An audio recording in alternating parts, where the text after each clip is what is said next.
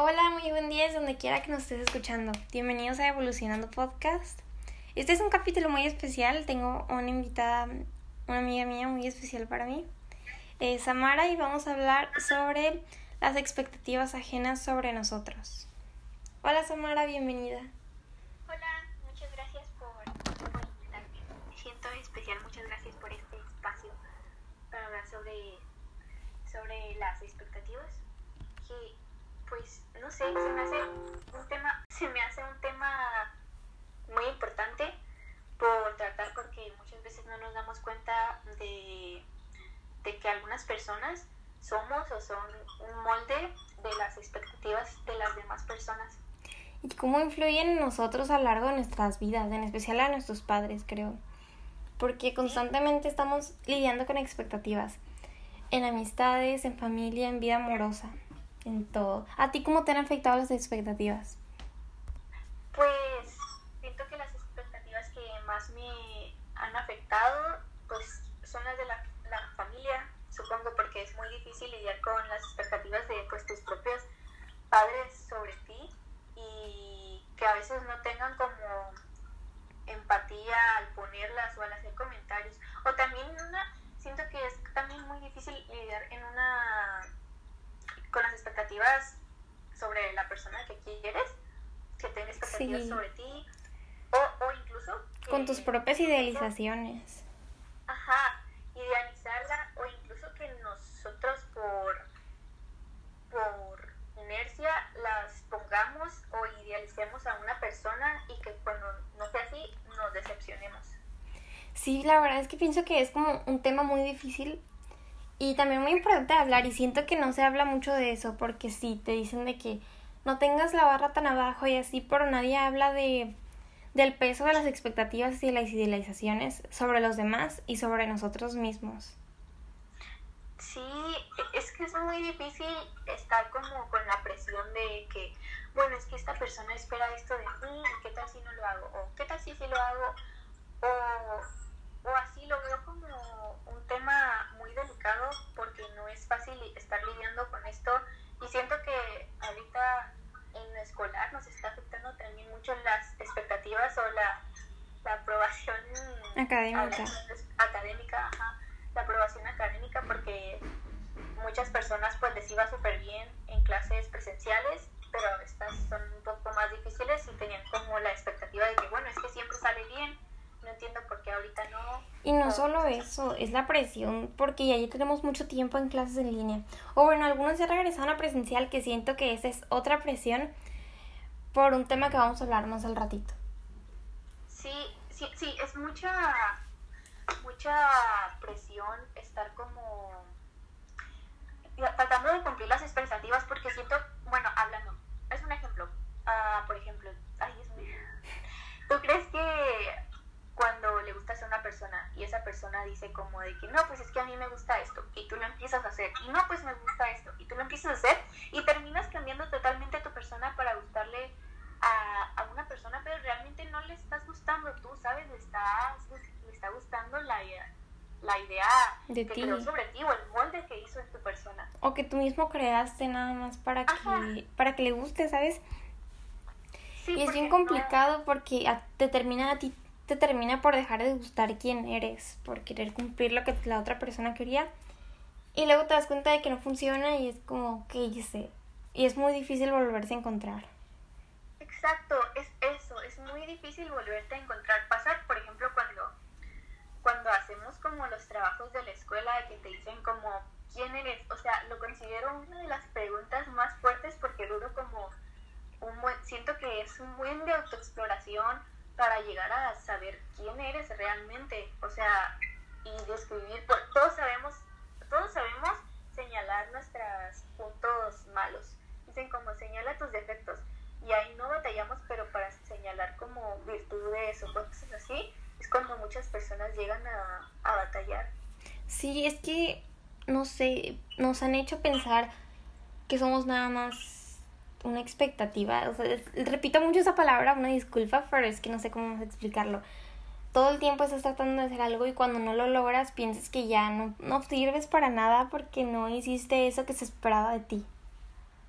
Exacto, es como te ponen una presión que ni siquiera corresponde al decir como, no, pues yo esperaba que tú hicieras esto. Y siento que es una frase que cualquiera se ha equivocado, o sea, no digo que yo no lo haya hecho, es un error. No, creo que es algo muy normalizado en lo que todos hemos terminado cayendo. Ajá, y es muy normalizado y no debería estar así cargar a una persona o que te carguen a ti misma de expectativas por cumplir en muchos ámbitos, porque hay expectativas para todo, o sea, para todo alguien encuentra una expectativa, pero dicen como de que no, pues las personas, las demás personas no deben eh, influir en tu, en tu vida o en tu manera de ser, pero cuando es un familiar o algo así, pues es imposible que te afecte o sentir presión. Sí, o sea, y también creo que no estamos diciendo que esté mal tener expectativas tipo, ay, yo quiero hacer esto algún día o me gusta esto.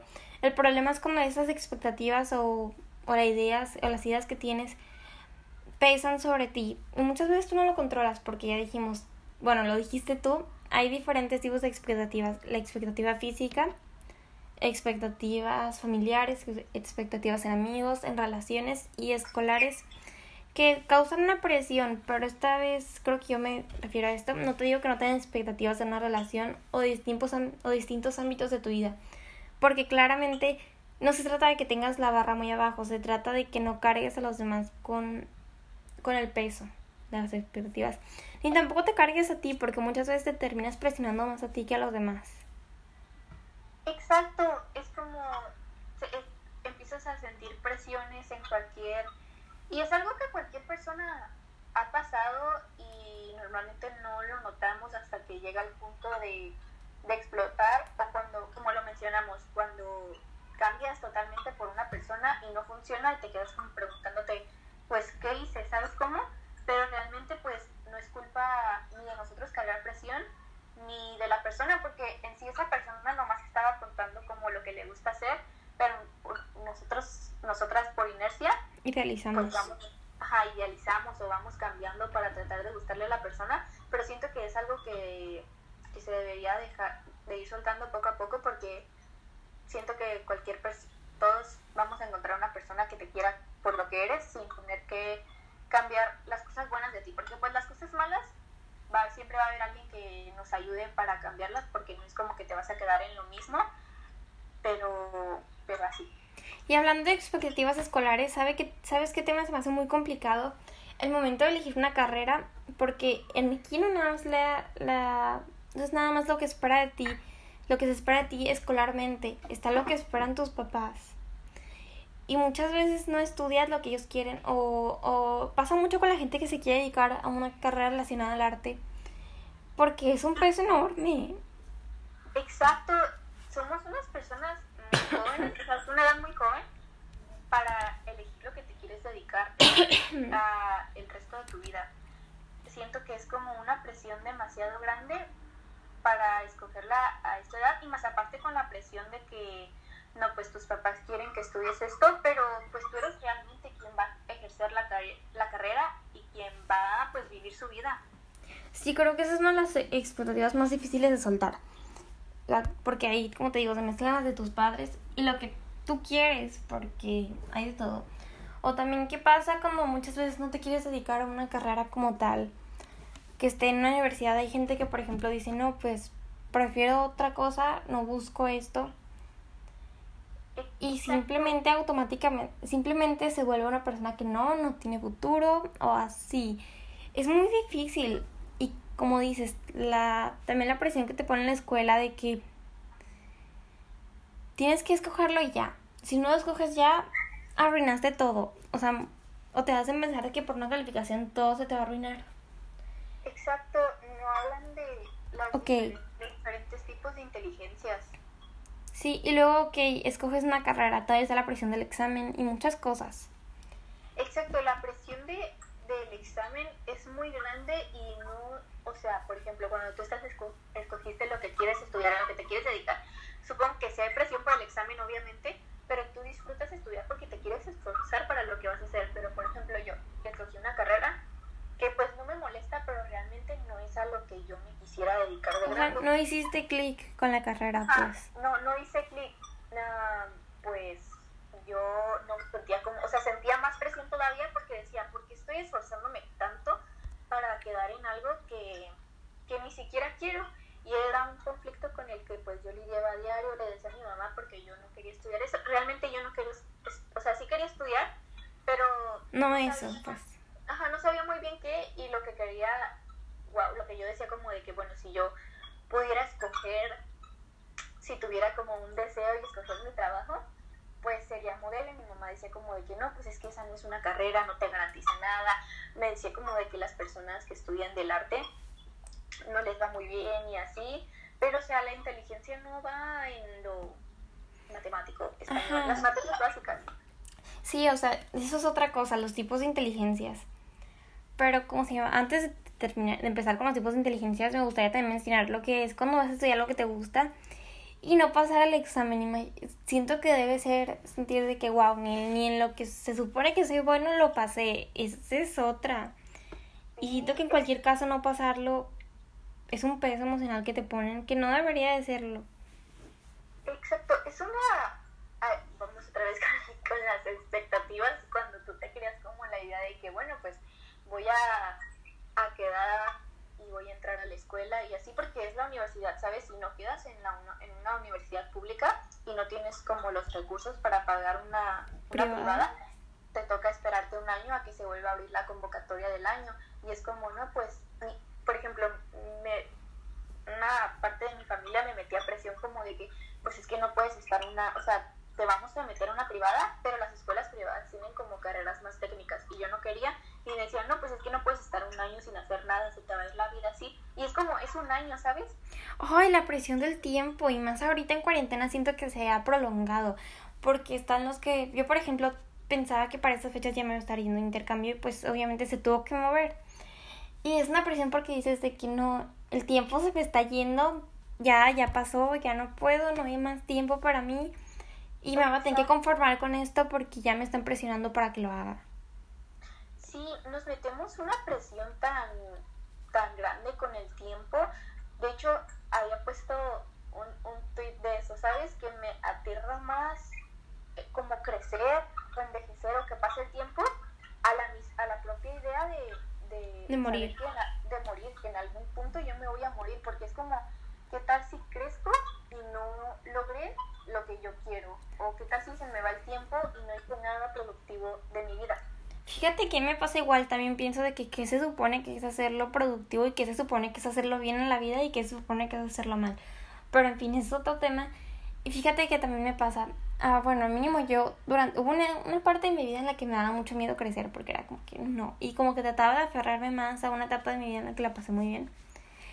Y era como, no, es que yo no quiero y, y me daba mucho miedo y siento que hasta la fecha me sigue dando algo cada que pienso en que en algún momento voy a crecer y que si no cumplo con las expectativas o metas que yo me puse, me voy a deprimir.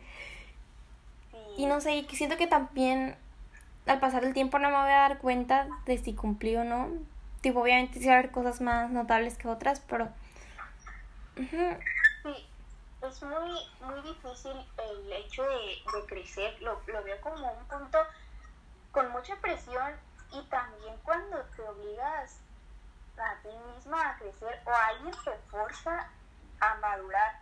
Eso es algo que pasa mucho actualmente siento. Siento que se da todavía más cuando estás rodeada o que te estás relacionando, ya sea románticamente o en alguna amistad con una persona grande y esa persona te dice como, no, pues es que es muy inmaduro de tu parte. Espera que seas maduro, pero no entiende tu edad.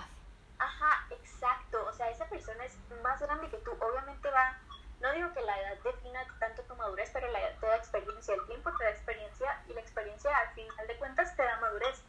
Sí. Entonces es como que te fuerzan a sentirte así inmadura pero realmente es una persona más grande que tú la que te lo está diciendo. Y se trata de etapas, pues. Exacto, etapas, fuerzan etapas o, o así. Eso me pasó mucho en la secundaria.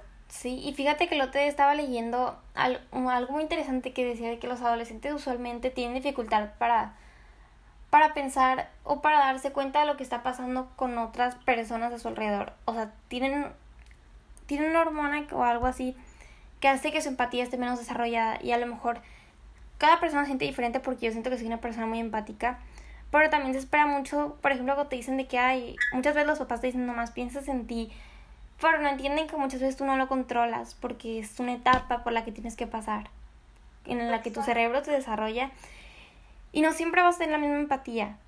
porque es algo de tu cerebro también. Sí, creo que es algo que yo tardé en entender, que yo no le puedo exigir a alguien la misma empatía que yo siento, porque al final de cuentas somos personas diferentes y por ejemplo si yo llego a sentir empatía es porque yo soy así. de cierta manera, yo soy yo, ¿sabes? Yo no le puedo, ah, por más que yo quisiera que una persona me entendiera, yo no puedo obligarle a entender porque esa persona está pasando por algo totalmente distinto a lo que yo estoy pasando. Sí, es que cada cabeza es un mundo. Y también sobre las expectativas de crecer, siento que también, aquí le voy a sumar algo a las expectativas físicas y el fenómeno que está pasando ahorita, por ejemplo, con TikTok, de que las niñas están bien obligándonos a crecer más rápido o nosotros estamos obligándonos a tener la expectativa de que tenemos que cambiar antes de regresar a la escuela. Porque si no cambias, no tuviste un glow up que usualmente la gente lo define como bajar de peso y volverse más bonito o, bueno, más bonito estereotípicamente. Porque... Ajá. Exacto. Es que, bueno, e hipersexualizarse a temprana edad, esa es otra. Es casi una obligación. Y pues aquí podemos hablar un poquito más de la secundaria porque siento que es una etapa en la que, bueno, también en la preparatoria, pero siento que ahí es cuando más se siente, ¿sabes? Sí. Eh, la, a ver, primero tocando el tema de, de TikTok, siento que es una aplicación muy tóxica, hablando de que, aparte de que nos mete tantas expectativas, inconscientemente o conscientemente, el algoritmo te muestra como, no existe la piel perfecta, pero según te muestra como pieles con un filtro que te pone automáticamente, o sea, ni siquiera puedes controlar el filtro, no porque te lo pone automáticamente. Y vamos creciendo con esa idea de que, ok, pues si yo no estoy de cierta manera, no soy aceptada, no soy aceptada, o sea, no soy bonita. la, la sensación de necesitar un filtro. Ajá, o la sensación de, de necesitar la validación de las demás personas para sentirme bien. Por ejemplo, antes me pasaba mucho que si yo no me sentía bien, yo me tenía que, bueno, me causa conflicto la palabra arreglar porque siento que no hay nada que arreglar, sino más bien nos estamos maquillando, por así decirlo. Pero era como para subir una foto y sentir como, wow, entonces las demás personas creen que soy bonita, ok. O sea, la validación, en buscar validación. No nacía de mí, o sea, siento que el amor propio debe nacer, o sea, yo misma poder verme y decir, wow, pues sí, soy bonita. Pero me quiero arreglar por mí misma. Ajá, por mí misma y no porque otra persona me lo está diciendo. Porque ¿qué, qué pasa cuando la otra persona no me lo diga? Mm. Yo no me voy a sentir bonita. Yo no puedo depender de las mm. opiniones de las demás personas para sentirme una persona físicamente, pues, atractiva. Pero es que todos son estereotipos. Sí, aparte también se dice que, que la belleza es más que nada perspectiva. No nos suena a gustar las mismas cosas y está bien, pero no significa que nadie sea feo. Y esa es otra cosa, lo que estábamos diciendo de, del fenómeno de TikTok y que es una app muy tóxica que, no, o sea, hasta a mí me afecta entrar y ver a una chava así de que súper bonita y ver su edad y que es menor que yo, es como... Exacto, cuando, o sea, me pasa que... Y me pasa a mí que soy una persona que siempre se vio un poco más chiquita de su edad, honestamente. Sí, me pasa, me pasa mucho, no, nunca, o sea, siempre me he visto más chica de, de mi edad cuando veo una persona yo como de que, wow, es más chica que yo, digo, wow, o sea, me, es como mucha comparación lo que se está viviendo en esta edad, aparte de que TikTok, no sé, es tóxico en, en muchos aspectos. a había leído que el hecho de estar como tanto tiempo en videos tan cortos te va quitando como la atención que le pones a las demás cosas y me pasa de que ya ni siquiera puedo ver un video de 15 minutos porque digo, wow, es un buen de tiempo. Lo peor es que te termina afectando a la escuela. Yo ya no soy capaz de concentrarme. De por sí siempre he batallado, siempre fui la niña con el sellito del perico que, que hablaba mucho. Y ahora menos, redujo mi concentración muchísimo más y no sé cómo lo voy a hacer para regresar presencial. Exacto, es como, tenemos mucho la presión de presencial en, muchos aspectos porque es como, como tú decías, como el globo. ¿Qué pasa si regreso y no, no lo tuve? ¿O qué pasa si cuando regrese, si no puedo poner atención? Porque también me pasaba, yo siempre he tenido un problema con poner atención. Yo me distraía hasta con la mosca que pasaba, yo le ponía más atención a eso que a, pues, al docente que estaba dando la clase y es como mucha presión en, en cualquier aspecto. También siento que perdimos con esto de la pandemia la capacidad de, de socializar como antes, porque yo ahora no puedo salir sin estar nerviosa antes de salir como de guau, a ver muchas personas. Ya sé, y más, y, ay no, es que son muchas cosas. Para empezar está lo de cómo le voy a hacer para socializar después de que estuve un año encerrado en mi burbuja, platicando con quien yo quería y nada más ignorando el mensaje que no quería ver. Exacto, o sea, ahí podías tú ignorar a una persona, pues, quitando el mensaje, cortando la llamada, como tú quieras, pero ¿qué va a pasar cuando estés como de frente con una persona que te está hablando y, no sé, perdí mucho esa capacidad que yo tenía antes de que, pues, podía hablar con quien yo quisiera y no me sentía, no sentía presión. Y ahora cuando voy a salir, o sea, sí, sí salgo ahorita, no digo como que sigo en mi casa, pero no salgo tan seguido, entonces cuando salgo un día antes o el mismo día, siempre hasta me quiero vomitar de los nervios porque es como, no, pues voy a salir con, con una persona o salir con una persona que no has visto en persona. Es una presión también muy grande. Ay, ¿qué tal si yo me veo como en la foto y así? Ay, no. Es una presión demasiado grande, ¿verdad? O sea, pierdes la propia perspectiva sobre ti y, ay, no, es muy complicado. Es como, ¿qué tal si...? Es, y es que por mensaje tú puedes pensar lo que vas a, lo que vas a contestar y enviarlo, pero en persona no puedes como simplemente borrar lo que dijiste o no te puedes quedar callada porque pues tienes que contestar. Entonces es como mucha presión eso de, de estar saliendo o así y es algo que perdimos pues básicamente por la, por la y todo lo que pasó. Sí, ay, es que es demasiado y también la gente es cruel, ¿sabes? Tanto en la escuela como, o sea, en la escuela principalmente la gente es cruel, los maestros también, y si, siento que es como que, ay, no, los maestros te van a cuidar, pero muchas veces los maestros son los que dan más. Yo recuerdo mucho que en la secundaria había maestros que te humillaban, ¿sabes? Era como que tu calificación enfrente y te va a regañar enfrente todo el salón para que todo el mundo sepa que te está yendo mal. Exacto, te quita como la confianza de poder opinar o hasta preguntar, ¿sabes? O sea, yo a veces me pasaba también mucho en la secundaria, pues la secundaria no fue una etapa muy bonita para mí. Ah, me pasaba mucho que de tanto que yo preguntaba cosas y ya sea el profesor o, o así o los mismos compañeros que había en mi salón se burlaban, mejor me quedaba callada y yo me quedé con, como con tantas dudas inconscientemente de que no, pues mejor luego investigo y ya nunca investigaba yo y pues me quedaba la duda de, de preguntar. Porque se supone que ya debo de saber esto.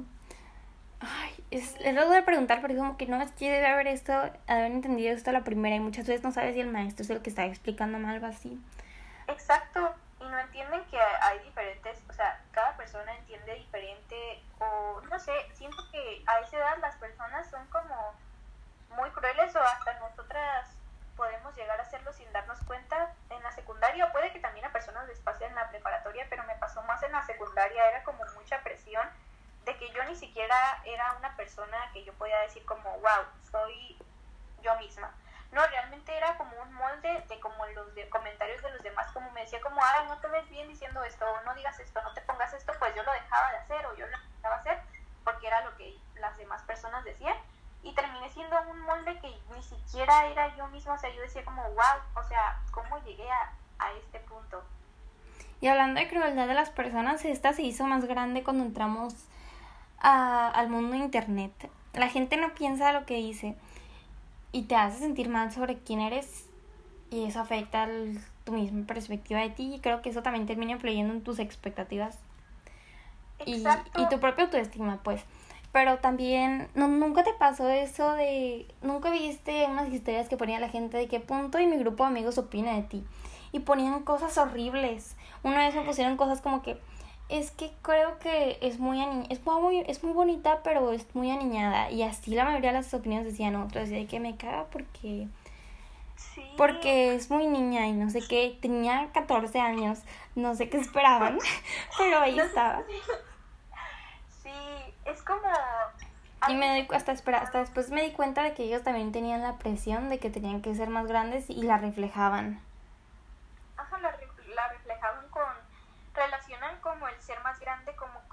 de imagen. Ajá, o así, pero siento que se les hace muy fácil porque pues es escribirlo detrás de, de una pantalla, ¿sabes? O sea, tú no sabes lo que está pasando la otra persona, tú no le estás viendo físicamente, porque si fuera físicamente tal vez no te atreverías a decirle lo que estás escribiendo, o sea, siempre al escribir algo deberíamos preguntarnos, si tú tuvieras como a, la, persona, persona frente ¿Te atreverías a decir como lo que estás describiendo o tú sin saber como el contexto que está pasando la otra persona en su vida, te atreverías a hacer ese comentario? Aunque siento que cualquier comentario que no sea bueno se debería, no se debería de decir, te lo deberías de guardar y más físicamente, aunque también sobre la personalidad me pasa Sí, a mí también. Ajá, soy una persona que se ve más chica de lo, pues de mi edad y pues siempre era como de que, ay, eres como una niña, también mi manera de, ser o así, eres como, o sea, y ese comentario no me molesta más que cuando lo hacen de manera despectiva, ¿sabes? Como Igual es a grande. No, a mí, a mí siento que, que, me afectó bastante, bueno, el momento de la secundaria, porque te digo que la gente así como que, no, nosotros ya somos grandes, chamaco, estabas en secundaria, no sé qué, qué esperabas, pero bueno, pero siempre fueron de que, de que no, es que se ve, se ve muy chica y aparte es muy aniñada. ¿Y sabes por qué me, por qué me llegaron a criticar mucho? Que porque me decían de que eres muy lamebotas. Eso me lo decían por decir cumplidos, porque de repente era como que, ay, qué bonito te ves, o así. Pero en persona me respondían súper bien, ¿sabes? Es como que, ah, ¿y ahora en quién puedo confiar si te voy a estar diciendo algo y vas a estar hablando de mí? Exacto, me pasa, me pasaba, bueno, me pasaba mucho en la secundaria eso por halagar a alguien te decían de que no, es porque esto o lo otro, y es como, wow, o sea, mejor ya me quedo callada porque cualquier cosa les molestaba. Si yo decía algo, no está mal no sé, la secundaria de verdad lo recuerdo como algo, no sé, fue, siento que hay una parte mía que es como antes y después de la secundaria, porque en la secundaria se, se vive mucho eso y más aparte cuando, cuando estás en la secundaria y te relacionas de una manera amorosa con alguien mayor que tú en otra etapa, porque tú crees que realmente lo que estás viviendo... Y luego la gente te observa, es lo peor. Ajá, o se burla, porque por ejemplo yo sentía, o sea, yo era una niña, ¿sabes? O sea, yo decía como de que, no, pues esas decisiones las estoy tomando por amor. Y pues yo ahorita entiendo que eso no era amor, ¿sabes? No era ni lo cercano amor, porque una vez que tú sientes amor y una vez que tú te enamoras, te das cuenta que eso no era ni lo cerquita amor. Y la gente se burlaba, ¿sabes? En vez de, de juzgar como, no juzgar, sino ver que la otra persona de verdad estaba como haciéndote sentir muy mal, y es como, wow, pues tal vez ocupa ayuda. Te trataban de mensa con el amiga, date cuenta. Te trataban de la persona más mensa del mundo. No, no, no, eso lo considero algo muy feo porque en vez de juzgar a la persona que está haciendo daño, juzgan a la persona que, a la otra persona.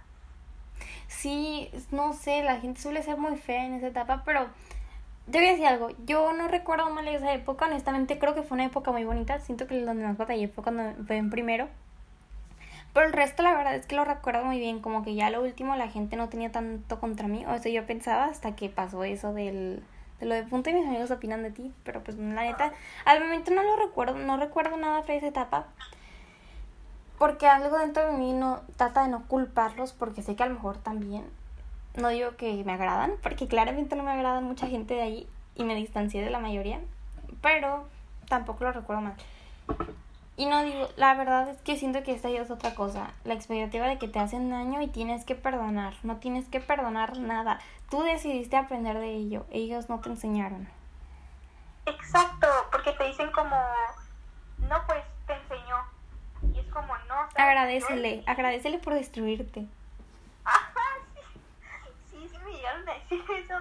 Y es como, no, pues, ¿sabes? Esa persona no, no me enseñó nada. Yo decidí aprender bajo sus acciones y así yo no tengo la obligación, bueno, yo soy una persona que, o sea, no, no, no digo como, no promuevo eso, ¿verdad? Pero yo normalmente, pues, ¿sabes? Decido como perdonar y así, y es mi manera como de... De dejar ir las cosas. Ajá, de, Pero es más como perdonarte a ti misma por dejarte pasar por eso. Ajá, es como te perdono, aunque la persona ni siquiera me pida perdón o ni siquiera sienta yo... es como, no, pues te perdono, ¿sabes? No pasa nada pero sí hay como ciertas cosas o ciertas personas que yo, aunque ya han pasado años, ¿sabes? Pero yo no puedo, una parte de mí no puede perdonar. Y está bien, ¿sabes? Yo no le debo el perdón o así a nadie. Sí, siento que es algo que se expecta mucho, eso de que no es que te hicieron daño, ahora te toca perdonar. Si no perdonas, no superaste el problema. Si no lo perdonas, estás haciendo mal las cosas. Y siento que eso no debería de ser así porque es otro peso que te cargan, el peso de tengo que perdonar si quiero estar bien. Y puedes estar bien, creo yo, sin haber perdonado a otra persona. Necesitas perdonarte a ti más que nada.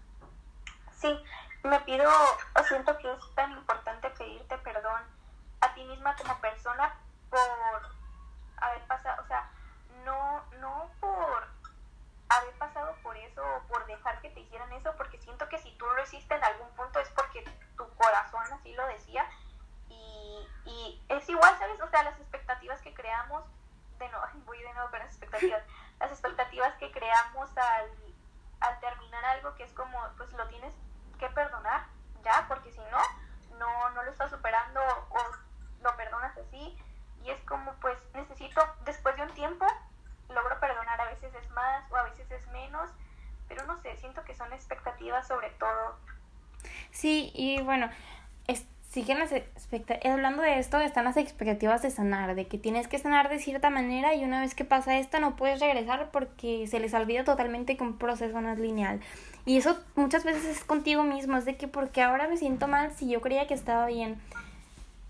Sí, pasa mucho que, bueno, me pasa bastante que es como un día estoy, llevo días muy bien y luego tengo como una recaída de un día que me sentí mal y es como, me pasa que mi mamá me decía, ay no, entonces nunca estuviste bien, solo estabas aparentando que estabas bien. Pero es que, ni, ajá, como tú dices, ningún proceso es lineal, ¿sabes? Si tú te sientes bien un día, es muy válido que tú te sientas mal al otro. Todas las emociones son válidas. Siento que tanto estar feliz como estar triste o estar molesta o como tú quieras es muy válido y es... Y todo te dice algo. Sí. Pero en fin, siento que invalidan mucho también eso. Hasta en, hasta en eso hay expectativas, hasta la manera en que tienes que sanar, en la manera en que tienes que aprender, en la manera en que tienes que tratar con tu propio dolor. Y siento que eso no debería ser así porque cada persona es diferente y no debería haber como que un estereotipo de la forma en que debes de superar las cosas. Exacto. Siento que mientras tú estés dañando a otra a otra persona, o sea, mientras en tu proceso de, ajá, no dañes a otra persona, cualquier manera de, de sanar es, es muy válida, porque es a tu ritmo, tú, tú como persona vas a notar cómo vas avanzando y pues entender que no es lineal, te puede afectar hasta y es porque pues cuesta sanar, ¿sabes? Siento, y siento que es como un proceso en el que te das cuenta que, vas como madurando conforme te van haciendo daño o vas aprendiendo y vas sanando de, a tu manera y a tu ritmo. Sí, porque pues tú lo decides, ¿sabes? Sí, exacto. O sea, mm, no me gusta decir como, pues tú decides lo que te afecta porque no, claro que no sabes. O sea, si yo decidiera lo que me afecta, pues entonces dijera como, pues que no me afecte nada. Pero sí entender que, que es a tu ritmo y por más que tú quieras que otras personas te ayuden a sanar, pues te pueden como ayudar de cierta manera, pero al final de cuentas eres tú quien, quien va a sanar y eres tú a quien te tienes, ¿sabes? Al final del día solo te tienes a ti. Sí, y bueno, ya hablando de las expectativas que nos ponen nosotros, hablemos sobre las expectativas que nosotros cargamos sobre los demás y cómo también nos terminan afectando, porque me ha pasado mucho, más que nada en el amor, cuando idealizo mucho a alguien y luego la persona no termina siendo como, como yo quería y es como la otra persona se da cuenta de que yo esperaba otra cosa y la otra persona pues también he notado que se siente mal porque es como que pues perdón por no cumplir con lo que tú esperabas de mí. Yo también me siento mal porque no era lo que yo esperaba y no siento que no valió la pena. O así, siento que eso afecta a ambos lados, tanto la persona que pone la expectativa como la que la carga. Sí, es un error que, que cometí y no entendí que estaba mal hasta hace muy poquito, de verdad, hasta hace yo muy poquito aprendí que no está bien, que yo le diga como, o sea, que yo cargue a una persona, la idealice, ¿sabes? Hasta cierto punto no cumple eso y es como, es como, porque salió así si yo esperaba esto de ti? Pero en realidad la otra persona no me debía ninguna expectativa que yo cargué. ¿Sabes cómo? O sea, no me debía nada. Yo simplemente creé mi idea de esa persona o hasta al punto en el que yo me llego a relacionar más con la ideal, propia idealización, o sea, me meto tanto en la idealización que ya ni siquiera es como, las veo como dos personas completas acabas de conocer a la persona y siento que también eso pasa ahorita mucho en redes sociales, porque cuando conoces a una persona en línea, mm, ves lo que la persona quiere mostrar y todavía tú le aumentas con lo que tú ves, o sea, está lo que el filtro que la persona pone para que nada más veas lo que esa persona quiere y lo que tú le pones y al momento de que la conoces en persona es como que porque no eres así y la otra persona se siente mal porque no es igual y, y tú te sientes mal por haberle puesto eso. Exacto, pues sí, al final de cuentas nos sentimos mal por por cargar de expectativas a una persona que pues simplemente no, no tenía la culpa y es como pues te terminas sintiendo mal por eso y la otra persona por no cumplir expectativas que simplemente no, no le correspondía cumplir pues porque podemos esperar, o sea, no digo como no, pues no esperes nada de nadie, o sea, porque inconscientemente vas a tener expectativas, pero no expectativas como que cambien directamente la esencia de la persona. Sí, para empezar, siento que también se confunde mucho el tener expectativas e idealizar con el hecho de tener gustos, de tener tus propios gustos o de tener límites en ciertas cosas, porque cuando te decimos no tengas expectativas, no te decimos de que no, no, no, no esperes que alguien, por ejemplo, sea amable contigo. Claro que son cosas básicas que tienen que cumplir la otra persona y claro que dentro del rango de cosas que debes esperar de una relación es eso. Tú debes de saber qué es lo que mereces, pero no pero en general, ¿sabes? No de una sola persona. No es como que tú me tienes que tratar así porque eres tú. O sea, es algo en general, ¿sabes? Debes de tener tu, propio rango de cosas que esperas de una relación para decirle a otra persona, ¿sabes qué? No es lo que yo quiero y me voy. Más sí, eso. Y siento que cuando llegas al punto en que dices, como no voy a esperar nada de nadie, es como cuando las personas se terminan como ideal, no idealizando, pero emocionándose por la decencia humana. O sea, es que he visto como publicaciones como, wow, miren, mi pareja no me engaña. Y es como, pues, es lo normal, ¿sabes? O sea, green flag, que te escuche. Eso es algo que he visto mucho ahorita con las green flags y que siento que tiene que ver también con esto, el tema, las expectativas idealizaciones en la relación. Tenemos que separar la idea de las expectativas, las idealizaciones lo que se espera de una relación, porque es muy diferente. Y también de amistades. Está claro que tiene que haber un respeto básico y eso es lo que tú tienes que esperar. Tienes que esperar que las cosas que tú quieres, o sea, yo busco una relación con una persona que sea romántica, no me voy a meter con alguien que no lo es y decirle cosas por eso. Si no es lo que yo quiero, pues me voy, no voy a obligar a la otra persona, ¿sabes? Sí, exacto, o sea, es que es simple de esencia humana, o sea, se emocionan por cosas que de tan, por tal vez de, de tantas, porque pues yo no sé el contexto que esté viviendo la otra persona, pero de tantas cosas malas que ha pasado, le emociona lo básico, porque también me ha pasado, ¿sabes? O sea, sí, a mí también. O sea, no los culpo porque... no los, no los, porque la varias veces no es su culpa, la varias veces no tenemos la culpa de lo, de lo que esperamos dependiendo de lo que nos tocó antes. Exacto, no, no tenemos que cargar con con el no los culpo o así, pero siento que es algo que debemos de ir entendiendo que merecemos mucho y no nos debemos como de, conformar. emocionar o conformar con las cosas básicas, ¿sabes? O sea, es completamente normal y básico que tu pareja te trate bien porque por algo estás con esa persona, porque te trata bien y tratarte así es lo mínimo que puede hacer porque por algo estás con esa Y mira que yo ya he pasado por eso, de que cuando una persona al inicio te trata pues feo y luego te empieza a tratar bien, es como que eres la mejor persona del mundo tú me adoras, pero mm, te está dando lo que debe haberte dado en un principio, ¿sabes?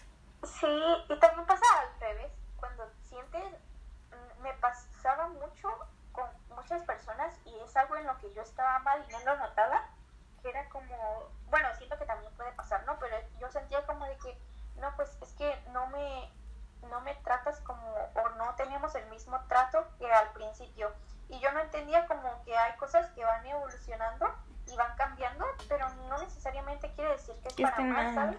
Siento que también como cada proceso de evolución es distinto, las personas lo sienten diferente, porque me pasa muchas veces de que yo soy una persona muy, muy de cambios constantes, o bueno, lo era, yo creo. Antes de la cuarentena, yo cada cierto tiempo me gustaba cambiar de grupito, ¿sabes? O sea, de personas con las que me juntaba así. No porque me caían mal las otras, pues porque yo era así. Muchas veces las personas pensaban de que, ¿qué hice? Pues, ¿por qué te dejas de juntar conmigo? Y pues tenía que hablar con ellas, obviamente, de que, pues nada, no pasa nada contigo, nada más quiero mover. Y siento que eso también es parte de la responsabilidad afectiva, ¿sabes? El, el no nada más dejar a la persona colgada con sus expectativas y tú también hacer algo, no por cumplirlas, hacer algo para que sepa que la persona no está mal. Y aunque tal vez no somos no somos carretas para andar cargando con lo de los demás, porque es el tema principal, no cargar con tus expectativas y las de los demás. También siento que tiene que haber responsabilidad efectiva dentro de lo que cabe. También en amistades. Sí, exacto, ¿sabes? O sea, no me puedo, o sea, yo cometí el error de creer que una persona se va a quedar igual para siempre y no, ¿sabes? La persona, perdón, se me fue la voz. No puedo cargar como a una persona de que, no, pues tienes que ser así siempre. Yo debo entender que esa persona va a cambiar y es algo que yo no entendía hasta hace poquito, ¿sabes? Las personas van a cambiar. Y, yo también. Ajá, y yo también no me puedo quedar estancada en la misma persona que era hace un año solamente porque estoy cómoda, ¿sabes? Salir de mi zona como de confort, como se dice, de decir como, no, pues no me puedo quedar así. Sí, y siento que, ok, aquí voy a tratar, ahora que estamos hablando de relaciones, quiero tratar otro tema de nuestras propias expectativas. Yo me pasa mucho lo del complejo de sanadora y consigo a alguien totalmente dañado y digo de que no, es que yo puedo sanarlo y luego no lo sano y me siento mal porque es como, es que yo, ¿por qué no estoy haciendo lo suficiente para ayudarle? Y esa persona ni me pidió ayuda y es como, sí. por favor, o también están las personas que ya que ven que eres así, si te cargan la ayuda y te dicen de que no, es que me siento muy mal, cárgame. Y es algo que me pasa mucho, que siento que tengo que tengo la responsabilidad de hacerlo y cuando no lo puedo hacer, me siento mal por no poder sanar a alguien que está roto. Sí, cuando no pasa- somos hospitales de nadie. Exacto, me pasa, o sea, a mí me gusta mucho ayudar a las personas. De verdad, eso lo aparto totalmente de, de sanarlas así. Pero yo, yo ya hasta yo misma identifico cuando yo me quedo como, como engranada, por así decirlo, diciendo de que no, es que yo puedo, yo puedo cambiar a esa persona. O sea, yo puedo ayudarla, yo puedo hacerla una persona buena. O sea, no digo que sea como tan mal persona, pero o sea, yo puedo sanarla con así, ¿sabes? O sea, yo me hago la idealización de lo que yo puedo hacer, que cuando esa persona no ¿Y cómo va a quedar la persona después? Ajá, cuando esa persona no cambia, es como, pues, ¿qué hice, sabes? O sea, no me esforcé lo suficientemente, no te di lo suficiente, pero esa persona ni siquiera me pidió ayuda, o sea, de verdad. es- O ni sabe que estás tratando de ayudarlo. Exacto, es algo que ahorita me da risa, pero es algo que me ha causado mucho conflicto a lo largo de mi vida. y Igual a mí. pasando. O sea, no digo como que ahorita no lo tenga porque yo digo como si veo a alguien, o hasta en las películas, se puso como hasta de moda, bueno, no de moda, pero vi varios tweets que ponen como personajes y decía como yo podría arreglarlo. Y es algo que me pasa mucho viendo series, ¿sabes? Yo veo un personaje y yo digo, bueno, yo podría arreglarlo o arreglarla.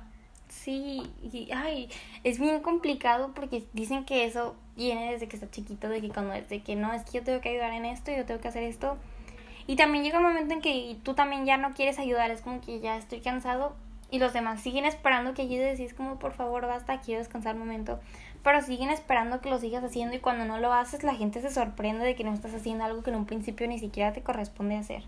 Exacto, o sea, no me corresponde a mí sanar a ninguna persona mm, porque pues yo no soy un centro de rehabilitación ni ningún hospital para que y es que se siente feo cuando pasa, o sea, que tú por decir, pues arreglas a la persona esa persona automáticamente se va.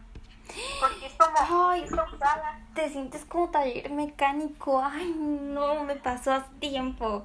Ay, es- se siente horrible. Es, esto neta tengo que hablar porque se siente horrible de que me pasó con alguien a quien, quien nada más se me acercaba cuando estaba mal. Y eso, siento que muchas, hasta hay hasta canciones sobre eso, de que cuando alguien nada más te busca cuando está mal.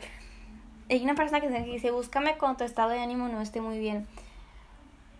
Yo, ay, no, es... Ay, no, es que es algo que se siente mu- muy feo, de verdad. Es una sensación horrible porque es como, bueno, solo me, me querías para esto, ¿sabes? O sea, no. Y solo te sigue buscando únicamente cuando está mal. Exacto.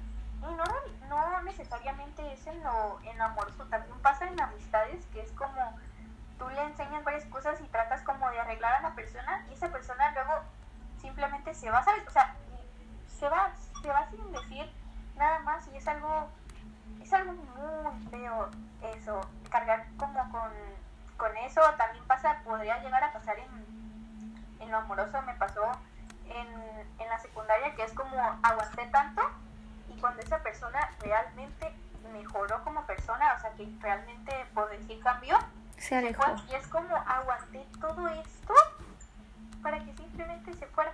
Ajá, y o sea, no decimos que sea culpa de la persona, porque claramente cuando estás mal no te das cuenta, pero sí hay que tener un granito de responsabilidad afectiva con la persona que estuvo ahí, que por más de que nadie la obligó, sigue estando ahí. No sé cómo explicarlo, siento que es un tema muy amplio porque tampoco está de que ahí voy a andarte aguantando porque en algún momento me ayudaste. Ajá, no, no, no, no, es que no, no, ajá, exacto, no queremos... No es lo mismo. pero tan siquiera, no sé, ¿sabes? no dar las gracias, pero decir como, bueno, me enseñaste, sentir que, que esa persona te dé como, no sé, es que es feo cuando se van así de la nada. Y claro que esa persona no me debe como quedarse conmigo solo porque lo ayude, no quiero dar a entender eso. Pero es feo cuando esa persona sabe, sabe que tú puedes ayudarlo y solo te usa para eso, ¿sabes? Sí. Y se dan cuenta, porque es fácil de identificar cuando una persona tiene como este complejo de sanadora. Es fácil de identificarlo y siento que se pueden hasta aprovechar de eso. Y es como, es algo que no te das cuenta. Bueno, me pasó Y ahí es cuando empieza el abuso emocional, creo.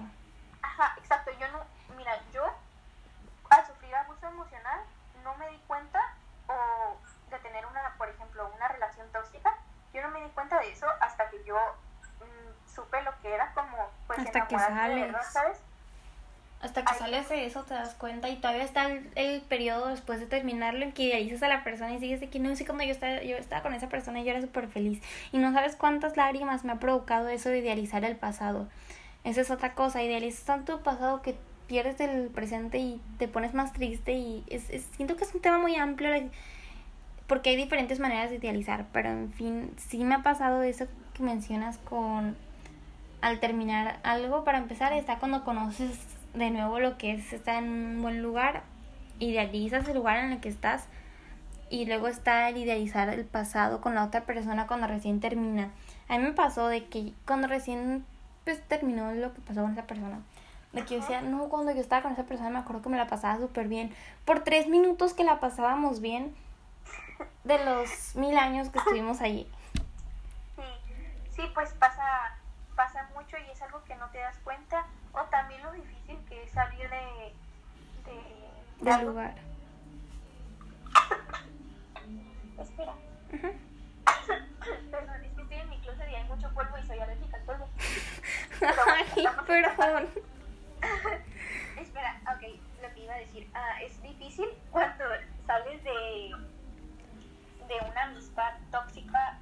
Bueno, me pasó con una uh, con amistades, que también puede pasar con relaciones. Sí, hay de todo. También está la familia, porque también hay veces que sales de un ámbito familiar. Y inicias una amistad sana y te quedas como con las conductas o con las costumbres de lo tóxico y las personas como las amistades sanas te quedan como, bueno, ¿y por qué me estás haciendo esto?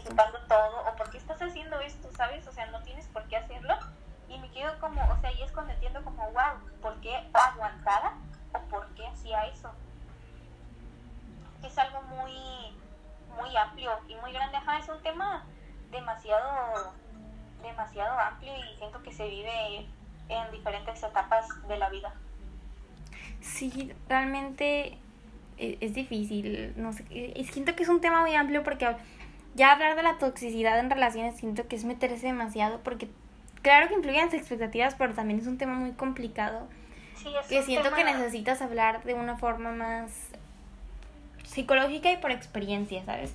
Y por más de que si pudiéramos haber pasado por eso, puedes, no sé, presentar cosas así. No sé cómo explicarlo. Sí, y es algo que se tiene que tener como demasiada empatía al hablarlo, porque tú no sabes si la persona que está escuchando esté pasando por algo así o así. Es un tema bastante amplio, no sé, es como, no sé, te da muchas, o sea, aprendes, agarras como las experiencias y así, pero pues sí es un tema bastante amplio, pero siento que al final de cuentas te forza a crecer. Hay muchas cosas que te forzan a crecer como, como así como tú decías, la, la hipersexualización a, a temprana, edad. Siento que ese, o sea, aparte del tema que estábamos hablando, es un tema demasiado triste, o sea, me pone como a pensar mucho, pensar como para, dar, para la validación que, por un decir, no recibí a cierta etapa, la busque de esa manera y después me sienta como culpable por haberla buscado. Sí, es algo que te termina afectando durante bastante tiempo, creo yo. Y bueno, después, no sé, después sigue lo que tú piensas de ti. Después de haber hablado sobre los demás y sobrecargamos sobre nosotros, ¿quiénes quedan siempre al final? Nosotros mismos. Y por la noche, cuando te pones a pensar, siento que todo eso cae, ¿sabes? Cae sobre ti, tanto lo que pusiste sobre los demás cuando pusiste sobre ti. Y es lo más difícil de soltar, lo que tú piensas de ti y las expectativas que te, pudiste, que te pusiste, las que pudiste cumplir, las que no. Y es demasiado, es el momento en que te cae todo el peso de las expectativas que siento que es, algo que tenemos que soltar. Sí, no, no, no idealizar y entender que, que pues por más que yo quisiera que las cosas hubieran sido de cierta manera, pues no fueron y no es culpa ni mía ni de otra persona. Y siento que aunque te lo digan es algo muy difícil de entender porque diario ves tweets diciéndote de que yo por ejemplo durante un tiempo fui mucho a poner tweets así de que Ay, va a estar bien así, pero me di cuenta de que, ok, a lo mejor las palabras ayudan, pero de que ya cuando estás en el lugar te das cuenta de que ves muchos tweets, muchas frases diciendo de esto, pero es muy difícil que tú te lo creas y siento que es lo más difícil de soltar lo que tú piensas. Exacto, ¿sabes? Porque yo puedo decir como, pues todo va a estar bien y así, pero realmente es difícil y es como cada proceso y eh, al fin son palabras de apoyo, ¿sabes? sí, o sea, siempre van a servir, pero no, pero ya cuando estás en el lugar sabes que no, no es todo. Y también nosotros al dar un consejo, nosotras al dar por ejemplo, yo me pasa que doy un consejo y, y lo doy y siempre pongo como al final de que si no quieres hablar, está bien, ¿sabes? Porque yo debo entender que esa persona a veces solo necesita o también es muy, o sea... a veces solo necesita hablar, necesita que le ayudes a distraerse, ¿sabes? Ajá, es muy complicado, pero se debe entender cuando una persona solo quiere ser escuchada y que no le des ningún consejo, o sea, solamente escucharla. O que no lo haga sobre ti. Ajá, o que no, exacto. O que no lo haga sobre ti porque pasa de que te estás desahogando con alguien y esa persona lo vuelve... No digo que... No lo hace intencional, pero se termina convirtiendo en una pelea de quién sufrió más. Sí, exacto, es como, ¿sabes? O sea, solo quería desahogarme, no quería hacer una competencia de ver quién estaba sufriendo más, ¿sabes? y comprendo que personas lo puedan dar como desde su punto de vista. Pero, es diferente. Ajá, solo quiero, o sea, es a veces como solo quieres desahogarte sin que ninguna persona te dé un consejo porque me pasa que cuando yo me siento muy mal, sé que pues mm, siento bien lo que me den palabras de apoyo, pero yo sé que ningún consejo lo voy a seguir porque realmente me siento mal y soy una persona que es como ocupa su tiempo de sentirse mal para después estar bien. Aún así sean meses, por ejemplo, me pasó, yo me sentí meses mal pero después sé que voy a estar bien, ¿sabes? O sea, ocupo mi tiempo para sentirme mal y ya después sanar y estar bien. Yo también, y siento que se normalizó mucho el que tenemos que estar bien al instante cuando es lo que menos debemos hacer. Y siento que en la cuarentena se debió haber normalizado más. Pero tenemos que sentir la tristeza, si no la sientes es muy difícil. Sí, no, no evadirla, ¿sabes? Porque es como en algún punto vas a terminar explotando, porque yo así estuve un tiempo como de que evadiendo mis sentimientos, evadiendo, evadiendo, evadiendo, y llegó un punto donde yo exploté y era como una fuente de emociones, ¿sabes? O sea, saqué todo lo que me había guardado y eso no está bien, ¿sabes? Ir aprendiendo a, a controlar tus propias emociones o irlas entendiendo, irlas sintiendo, viviendo de la manera que tú quieras, mientras no le hagas daño a otra persona. Pero, pero sí es como nos forzaron a estar bien también como, no sé, el punto de, de que tienes que estar bien siempre en la, la espiritualidad. Ay, el vibrar alto es otras expectativas. Si eres una persona espiritual te tienes que ver así, tienes que estar bien. Si no estás bien, no lo eres. Exacto, o sea, si no estás bien no vas a lograr tu objetivo porque tenemos la idea de que una persona espiritualmente activa es como una persona, se la imaginan como la persona con más paz del mundo o más feliz y debemos entender que cualquier persona tiene emociones y tiene el derecho de sentirse bien, mal o como esa persona se le pegue la gana. Y siento que también, siguiendo con el tema de las expectativas, pues porque es, es como el tema principal en lo que todo esto se basa, están los estereotipos, porque una expectativa la base del estereotipo que tienes y del que nos han dado. Y quiero decirte que pues no está mal tu forma de ser, sino sigue con, con un estereotipo. Si no cumples esa expectativa que te marcan, no es que tú estés mal siempre. Digo, no voy a decir que nunca te equivoques o sí, pero no tienes que ser un molde. Exacto, tienes que aprender, o sea, bueno, tenemos que aprender que tenemos que actuar como nosotros queramos, o sea, sin dañar a otras personas, claro, pero siendo nuestras mismas, nuestra misma esencia, ¿sabes? Siento que la esencia es algo muy importante en las personas porque es lo que queda al final, ¿sabes? ¿De qué te sirve tener como un gran físico o, o no sé, seguir teniendo los estereotipos o así y ser una persona con una esencia o una forma de ser horrible, ¿sabes? Porque el físico se va a ir, pero tu esencia como persona y tu manera de ser es lo que te va a quedar. Sí, no sé, y siento que también esto se provoca un sentimiento de insuficiencia muy grande cuando no logras cumplirlo. Y sí. ¿Te gustaría dar una conclusión respecto al tema? Siento que ya tocamos bastantes puntos muy importantes, desde lo escolar, lo familiar y así. Sí.